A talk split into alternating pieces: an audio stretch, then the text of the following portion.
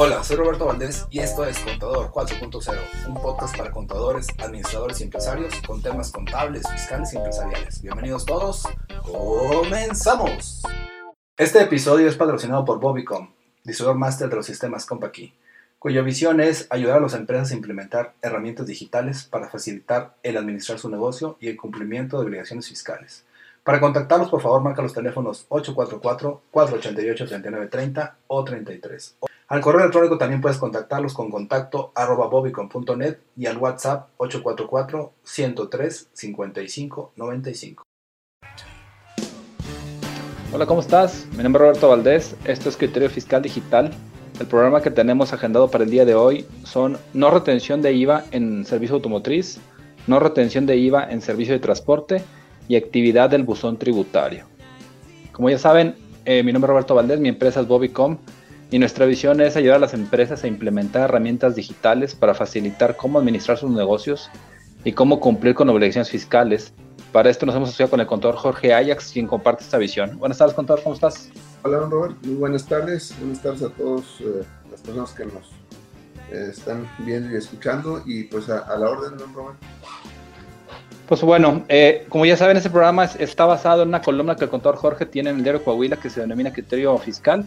El objetivo es llevarlo esto a un formato digital y que ustedes, o bueno, en este caso todos tengamos la misma información para efectos de toma de decisiones y lógicamente de mejorar la administración de nuestras empresas. Eh, como ya platicamos, el día de hoy tenemos algunos puntos por resolver y no sé si, si gustas, que empecemos ahí por el primero. Claro. Bueno, este, básicamente, eh, vamos a, en primera instancia vamos a tomar tema de retención de IVA. Eh, son publicaciones que, que, ya se hicieron en el, en el diario Coahuila precisamente, que no las habíamos comentado eh, porque había un tema de, de, lo que fue las reformas que también lo, que lo vimos, pero pues sí, para más o menos ir cubriendo lo que se va publicando en el diario Coahuila. Ustedes de hecho lo, lo pueden todavía checar o verificar ahí en la, en la página de, del diario Coahuila. Eh, la primera parte es, eh, sabemos que desde principios de año, cuando empezó a aplicar el tema de la retención del IVA, el famoso 6%, pues eh, ha habido diversos criterios y diversos comentarios y pues realmente muchos de ellos han sido eh, contradictorios, la verdad de las cosas. El, eh, el SAT publicó una serie de preguntas y respuestas. Eh, también la Prodecon ha estado publicando algo al respecto. Y pues, y como siempre, Robert, el contribuyente, estamos en medio de esta serie de disposiciones y de criterios, en algunos casos, contradictorios. En este caso vamos a ver un par de estos criterios. Uno de ellos eh, es en relación con el servicio de mantenimiento automotriz. Eh, en este caso particular, eh, se trata de una resolución favorable a un contribuyente. ¿Qué quiere decir?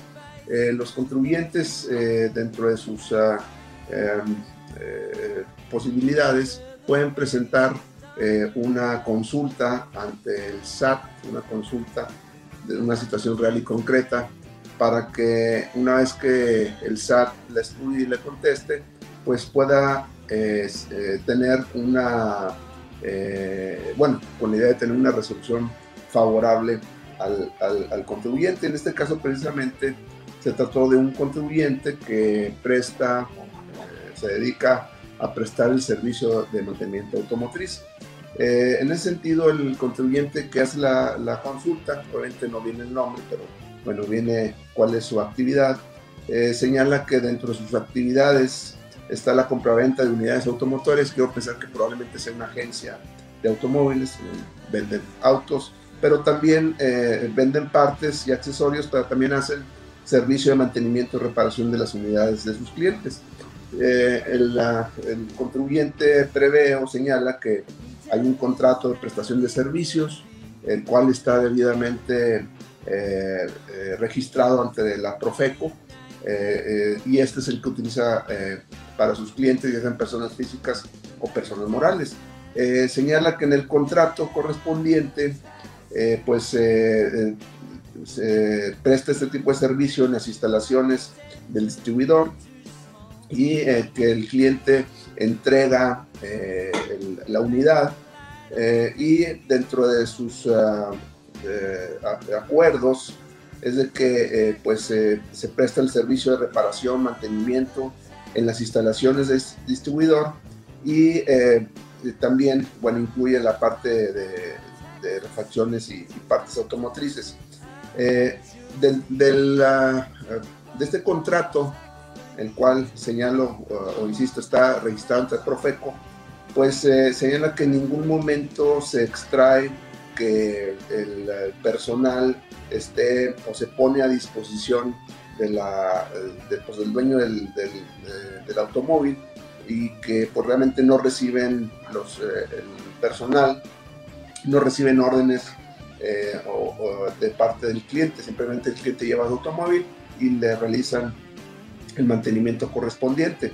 Entonces, tomando en consideración estas eh, circunstancias, el SAL le responde a este contribuyente que efectivamente, toda vez que realiza una actividad dentro de las cuales pues no pone a disposición el personal, que son pues, obviamente los, las personas que realizan directamente esta prestación de servicios de mantenimiento y que por tal motivo no es sujeto a la retención del IVA, de tal manera que aquellas, eh, eh, digo, se puede entender entonces que eh, aquellas contribuyentes que tienen como objetivo y como giro el servicio de mantenimiento automotriz, pues válidamente no se les deberá ah, realizar o no deberán realizar la retención correspondiente del 6% en virtud de que, bueno, cuando menos ya hay un antecedente, esto es muy bueno, don Roberto, porque es, ya es un criterio directamente del SAT, es decir, hay otros criterios que son de PRODECON, que son obligatorios, pero en este caso es una resolución favorable. Hay que recordar que conforme al Código Fiscal de la Federación, artículo 33, el, el SAT está, tiene la obligación de publicar las resoluciones favorables a los contribuyentes.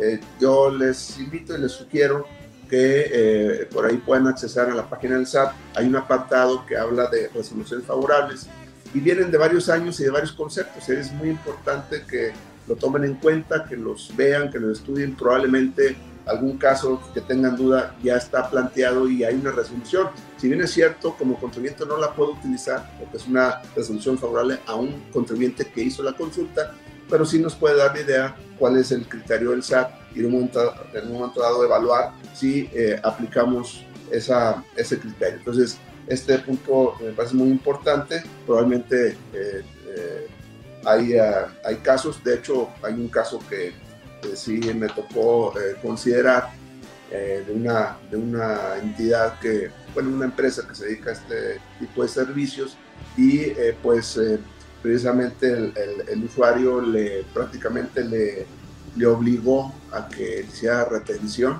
una retención del, eh, del, IVA. Como era un cliente grande, pues bueno, ahí sí no hubo manera de, de eh, pues evitar esa retención, pero a la luz de este criterio que es eh, reciente, pues ya pudieran cambiar las cosas en ese caso particular y seguramente hay más casos iguales. como es, don Sí, de hecho, la semana pasada terminando el programa nos preguntaba una contadora relacionada con algo semejante. Y pues yo le decía que, que al final de cuentas, en muchas ocasiones el cliente, pues hay un dicho que dice que el cliente siempre tiene la razón, ¿verdad? Y en este caso, aunque no la tenga, si para efectos comerciales tú quieres seguir operando con él, en muchas ocasiones tal vez tengas que hacer lo que el cliente requiere porque según su interpretación o criterio, porque este programa hablamos de criterios, o a lo mejor el de su contador, indica que, es una operación que requiere la retención. Eh, la realidad es que muchas ocasiones se desvirtúa, contador, el tema original de por qué salió la retención del 6%, y pues obviamente va relacionado con el tema del outsourcing. Eh, en este caso, una, agencia que te presta un servicio de mantenimiento de tu carro, yo creo que para nada se puede considerar que es outsourcing. Sin embargo, es tan amplio eh, lo que dice la ley que se tiene que llegar a estas instancias de, que se tenga que dar alguna resolución favorable, ya que en teoría no es tan fácil de interpretar, siendo que debería de serlo, y que tenemos que ir ante una, ante una instancia, una autoridad para que nos ayude. Aquí pues ya nos están diciendo que este tipo de servicios no llevan retención. Sin embargo, no dude usted, contador, que va a haber algún cliente que diga, es que si no me la das con retención, voy a otra agencia que sí me la da con retención. Es correcto. Entonces, pues sí, eh, es, un tema que puede seguir sucediendo. Afortunadamente tenemos ahí un criterio este, al respecto. Y bueno, eh, relacionado con lo mismo, Robert, si me permites, este, también hay otro tema relacionado con la retención del IVA, pero en este caso es de servicios de transporte de personas, escolar o ejecutivo. Eh, cabe hacer mención, bueno, la, la, primera parte que comenté es un criterio favorable al, al cliente. Este no es un criterio favorable, es un criterio de PRODECON. o sea, si bien es cierto, eh, pues nos puede servir, pero debemos de quedar claros de que probablemente eh, el SAT pueda tener un criterio diferente, porque en este caso es un criterio de PRODECON. Eh, en este caso, el criterio que establece el PRODECON eh, va dirigido a, en los casos de servicio de transporte terrestre de personas, escolar ejecutivo, donde puede ser o señala que un servicio, se considera un servicio a través del cual se pone personal a disposición y por lo tanto no procede la, eh, la, retención. O sea, no se considera un servicio a través del cual se pone a disposición del personal. Prácticamente, ¿cuál es el personal? Pues los choferes, prácticamente, ¿no? Entonces, eh, viene estableciendo en este criterio de Prodecon, eh, pues primero una explicación de cuál es el tipo de servicio que se maneja, que es un servicio de, es un acto de comercio, es conforme al, Código Fiscal, perdón, al Código de Comercio, esto también es muy importante, don Robert, porque precisamente lo que tú comentas ahorita, pues se ha desvirtuado el tema de la retención. Digo, inicialmente estamos hablando de un servicio de outsourcing. En este caso, pues el, eh, transporte no es un servicio de outsourcing, sino que está normado, es un acto de comercio, digo, como comprar y vender eh, objetos, ¿no? Eh, en ese sentido, bueno, se establece que la Prodecon, que a través de este tipo de servicio, eh, independiente de transporte, el prestador de servicio tiene autorizaciones, permisos y licencias, etcétera, y pues eh, tiene una infraestructura material, tiene el equipo de transporte, tiene el resguardo, tiene talleres de mantenimiento, equipo corporativo, actividades logística, etcétera, y eh, pues en tal medida presta ese, ese servicio y no es precisamente de recursos humanos, como bien comentabas ahorita, que se está extendiendo de manera indebida ¿no? por parte de la, autoridad. Entonces, eh, Prodecon señala que en esos casos, al no haber, al no tener eh, eh, a disposición el personal, que son los choferes o los operadores que manejan las, unidades, pues esto no se materializa cuando se cumplen estas características del servicio, es decir, hay ah, una serie de elementos materiales también hay eh, elementos humanos, pero también hay elementos materiales, está el equipo de transporte, están los talleres, están las oficinas, eh, mantenimiento, etcétera. Pues no podemos estar hablando que es una, una outsourcing, estamos pensando en una empresa que se dedica a prestar el servicio de, de personal. En tal sentido, señala que en estos casos no procede la retención tampoco del, de, eh, del 6% del IVA. Entonces, aquí también, pues eh, conocemos eh, y estamos de acuerdo con el criterio de PRODECON. Sin embargo, pues habría que esperar que el SAT eh, tome la, misma consideración. recuerdo que dentro de las preguntas y respuestas que dio en alguna ocasión el SAT a principios de año, pues señalaba que de manera muy general que el transporte sí debería llevar retención. Entonces ahí ya vemos en un ejemplo de una contradicción. en primera instancia, hace meses, el SAT decía que sí, Prodecon dice que no, y pues como siempre, don Robert, el contribuyente estamos en medio, ¿no? Tenemos eh, pues la, eh, eh, la desventaja de que pues por una parte la autoridad no lo quiere reconocer, pero por otra parte hay otra entidad que no es una autoridad propiamente, que es la Prodecon, pero que pues dentro de su análisis llega a la conclusión que lleva retención. Entonces, otra vez aquí, don Robert, pues es considerar este criterio, estar atentos. Muy probablemente también siga pasando lo que comentabas de, de algunos clientes que te van a, a decir que eh, eh, independientemente de lo que se diga, pues van a hacer la retención, mientras que no haya alguna aclaración directamente en las disposiciones fiscales, pues creo que eso va a seguir pasando. Sí, en este caso yo supongo que tendría que modificarse, en este caso la ley, en bueno, el, el código fiscal o, a través del reglamento, que en teoría se hizo hace tiempo cuando estaban ahí peleando de, la, redacción, pero pues sí para clarificarlo, porque al fin de cuentas no está todavía aún claro eh, exactamente cuáles sí y cuáles no. Bajo el supuesto de que va enfocado al tema del outsourcing, estas, estas dos actividades que mencionamos el día de hoy, como tal, no son outsourcing, tú estás dando un servicio comercial de mantenimiento o de transporte de personal, donde tú pones los camiones, tú pones a los choferes y simplemente mueves al personal de la planta, por ejemplo.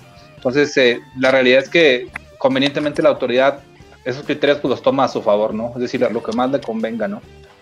Así es, entonces, pues bueno, eh, creo que va a haber eh, seguramente más comentarios en el futuro y pues nos vamos a estar aquí difundiendo y que pues con el ánimo de que estemos informados, que todos manejemos la misma información pues para tener una estandarización en, ese tipo de criterios. Por ahí mando un saludo, Roberto. Roberto eh, Máquina de Monclova, ¿no? De Monclova, un saludo y algún amigo. Saludos a Monclova. Así es. Okay, Muy bien, contador. El último punto que tienes aquí enlistado es activación del buzón tributario.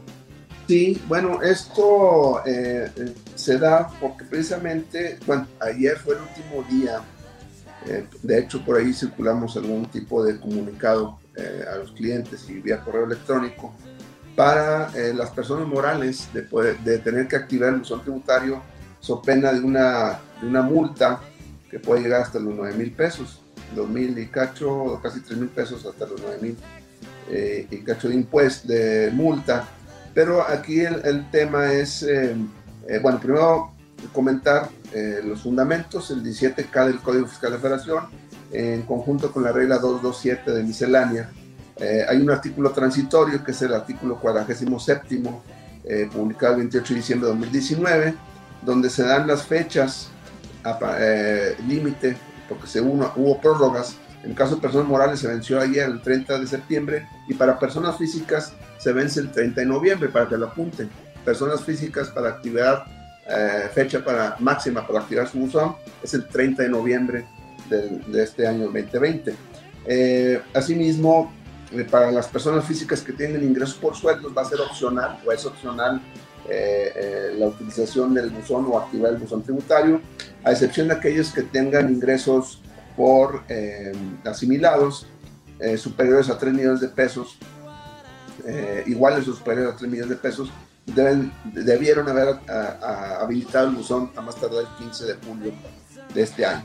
Bueno, al respecto también, don Robert, hay una una parte que causa dudas eh, y esto se vio a través de una eh, de las juntas de síndicos que se hace a nivel nacional, eh, donde se le cuestionó a la autoridad si aquellas empresas que ya pues venían tributando de hace tiempo, si debían, si se contempla la eh, eh, la posibilidad que aquellos contribuyentes que ya habilitaron su buzón tributario con anterioridad eh, puedan modificar, incluso adicionar un medio de contacto entre los cuales se, ubica el teléfono móvil. El tema es el famoso el celular, vamos, en pocas palabras. Si es o no este, obligatorio. El planteamiento se, se, hace de la siguiente manera. surge la duda, señala los síndicos, eh, surge la duda respecto a los contribuyentes que, habiendo activado su buzón tributario años atrás, no hayan registrado el teléfono móvil. Obviamente, anteriormente no era una obligación, simplemente registramos el, el, correo electrónico, pero no el celular. Eh, se añade que en caso de ser obligatorio, ¿cuál es el plazo otorgado por parte de la autoridad para cumplir con este eh, procedimiento? Entonces ya el SAT lo estudia y le da respuesta, señala que eh, en estos casos que ya se que hace años hayan hecho este trámite, eh, hay que remitirse al número 4, señala, de la ficha 245 diagonal CFF, que es eh, la ficha que habla de este, de este, tema, y es donde nos, nos habla de la, del procedimiento para actualizar los datos. Y en cuanto a la, a, la, a que si es obligatorio y en cuál plazo, el SAT señala, de acuerdo a la regla 227 de la miscelánea en la que estoy mencionando, si se considera obligatorio el registro de ambos medios de contacto. Es decir, tenemos que tener tanto el correo electrónico como el, número del celular, eh, que le llaman eh, número móvil, ¿no? teléfono móvil. Entonces, si es una obligación, si nuevamente no llenábamos el dato del teléfono móvil, lo vamos a tener que hacer conforme a la regla 227. Ya posiblemente podemos estudiar, podemos estudiar eh, el tema de si es o no legal esto que se hace a través de una regla miscelánea, pero bueno, ahí se lo dejamos a los abogados, ¿no?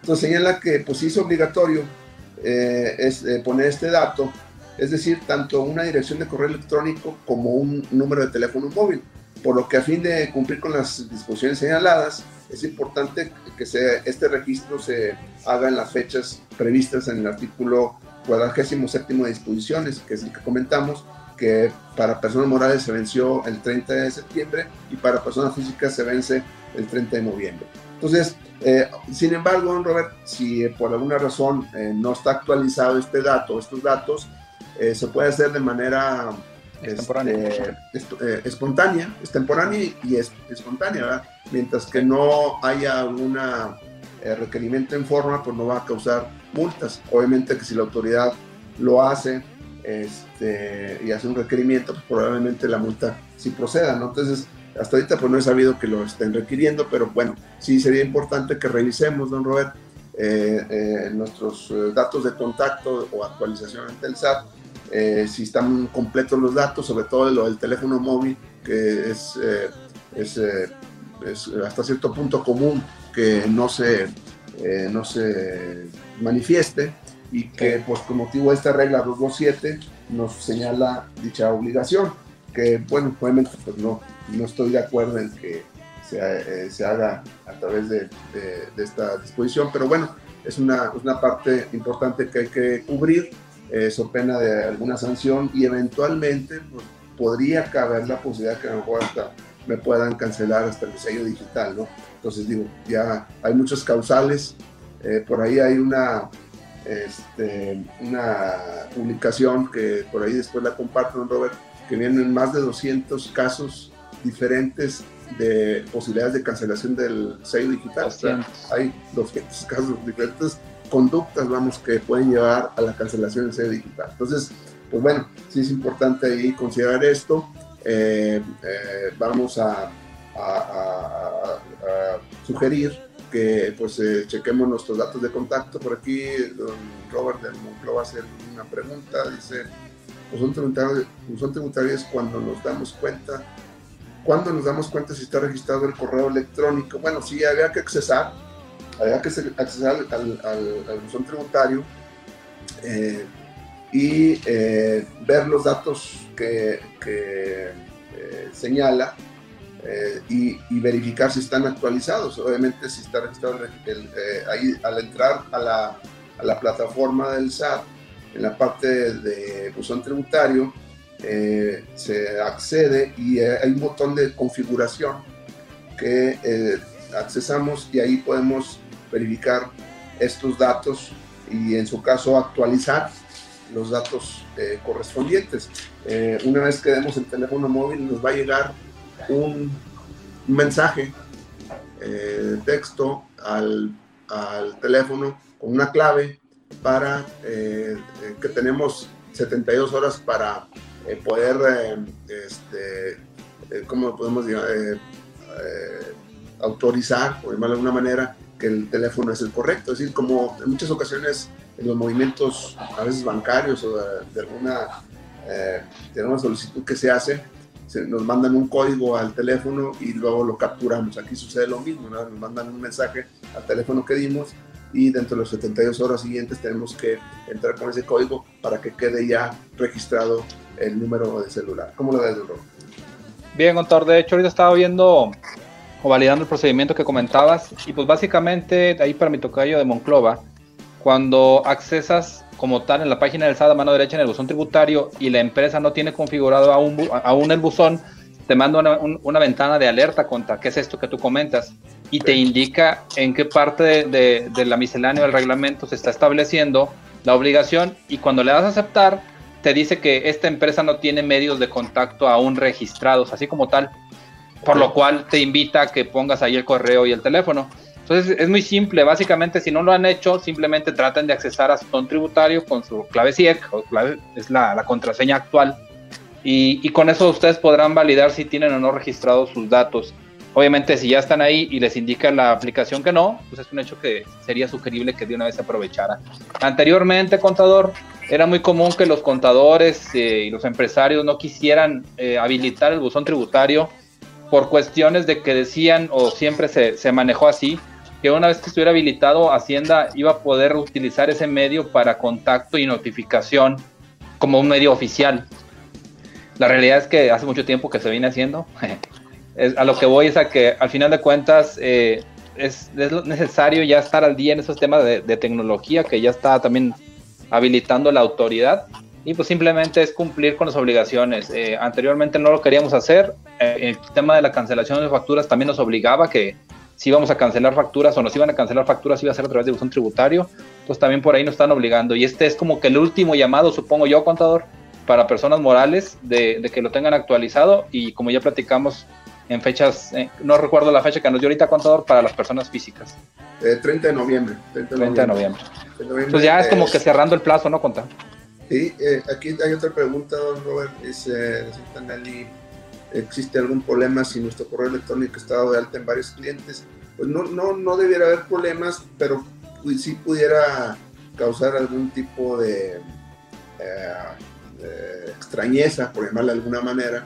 Y digo, eh, vamos, no, no es un delito, no es ilegal, eh, pero eh, pues sí, probablemente lo más importante de esto es que el correo electrónico que sea el medio de contacto esté dirigido a una persona que pueda pues tomar decisiones, vamos a llamarles de manera que pueda tener acceso y reaccionar de manera adecuada. O sea, sí es, una, es una cuestión que se pide porque a veces el correo electrónico probablemente está direccionado a una persona que a lo mejor no, tiene idea de qué, qué, tan importante es eh, eh, estar eh, reaccionando en tiempo y forma a todos los mensajes que pudiera enviar el SAT. Entonces, creo que aquí, digo, realmente no, no hay una disposición que lo prohíba. Yo más bien vería la circunstancia de que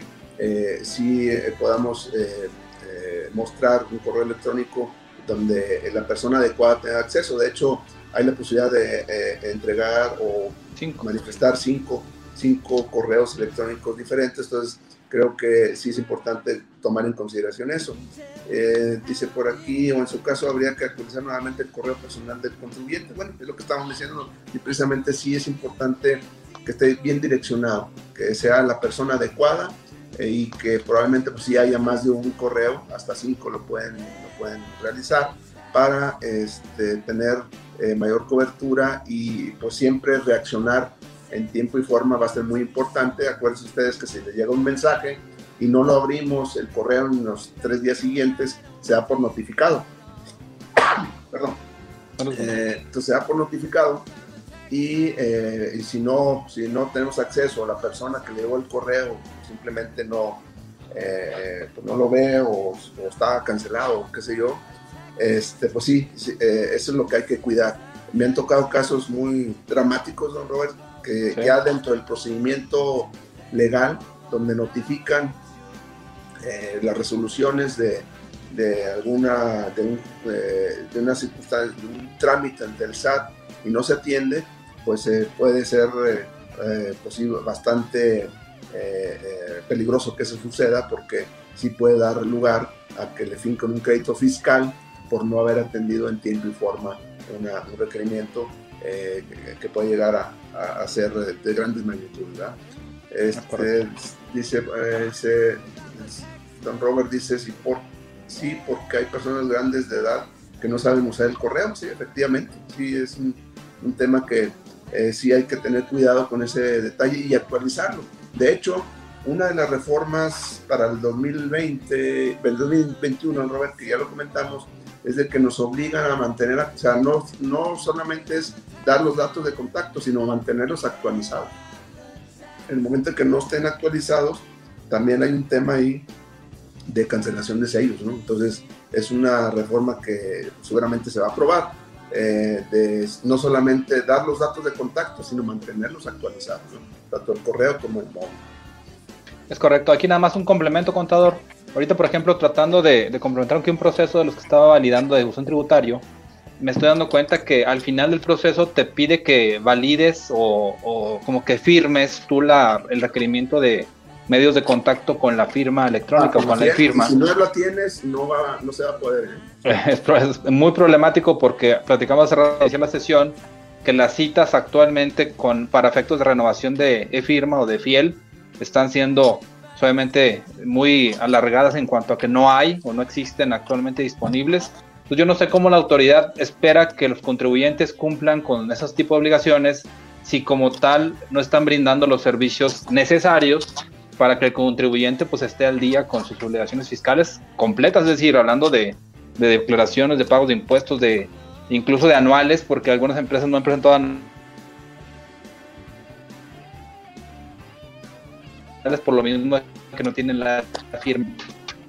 Sí, de hecho es un tema que eh, nos dimos cuenta justamente por a través de algunos clientes que quisieron hacer el trámite, les pidieron la firma y no la tenían actualizada, pues no pueden hacer, no pudieron realizar este procedimiento, entonces pues están primero tienen que eh, tener actualizada su firma electrónica activa eh, y posteriormente firmar precisamente eh, la, actualización de estos datos. Entonces, efectivamente es un, tema ahí que eh, pues se complica por, la, eh, por el tema de las citas. por ahí, inclusive creo que nuestro amigo ahí de Moncloa, don Roberto Máquina, nos decía que una posibilidad sería la administración de Piedras Negras, que en, alguna, en alguna ocasión mencionó que en Piedras Negras sí había citas. No sé cómo andará en Monclova, pero creo que en Piedras había citas, ¿no? Pero pues estamos más o menos como a cinco horas de, aquí de Saltillo, ¿no? Pero bueno. Sí, está algo alejado. Hay, que, un tema hay que, que, manejar. Pues por mi parte es todo, Roberto, no sé si tengas otro tema por ahí.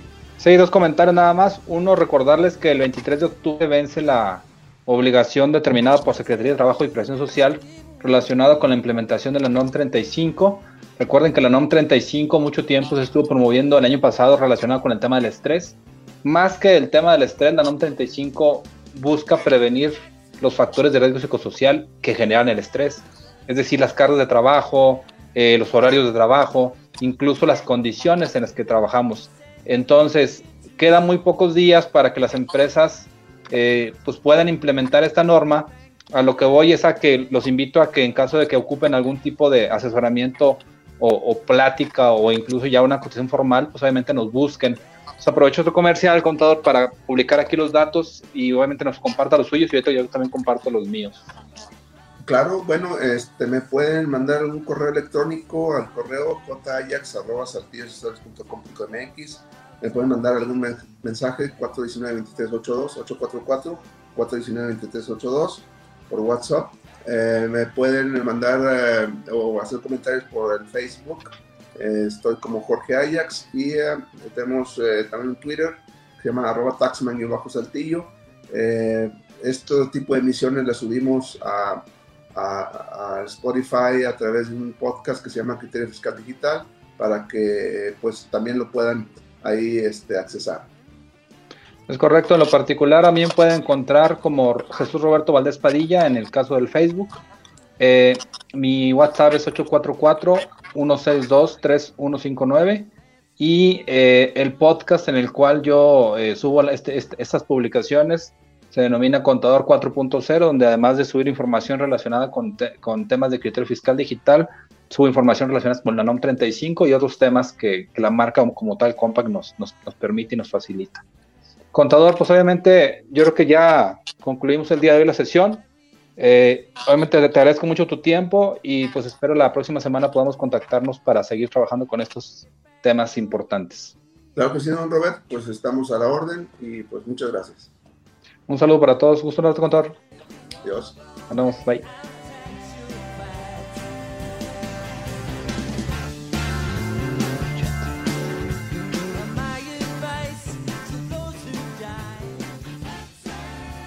Me gustaría invitarte a escribir una reseña sobre Contador 4.0. Esto es para que más personas puedan descubrir este podcast. También te pido me sigas en redes sociales como Jesús Roberto Valdés Padilla, en mi Instagram como Bobicom o Roberto Valdés. Y que pues, obviamente nos apoyes si nos des un, un me gusta. Gracias por escucharnos y nos vemos la próxima. Saludos.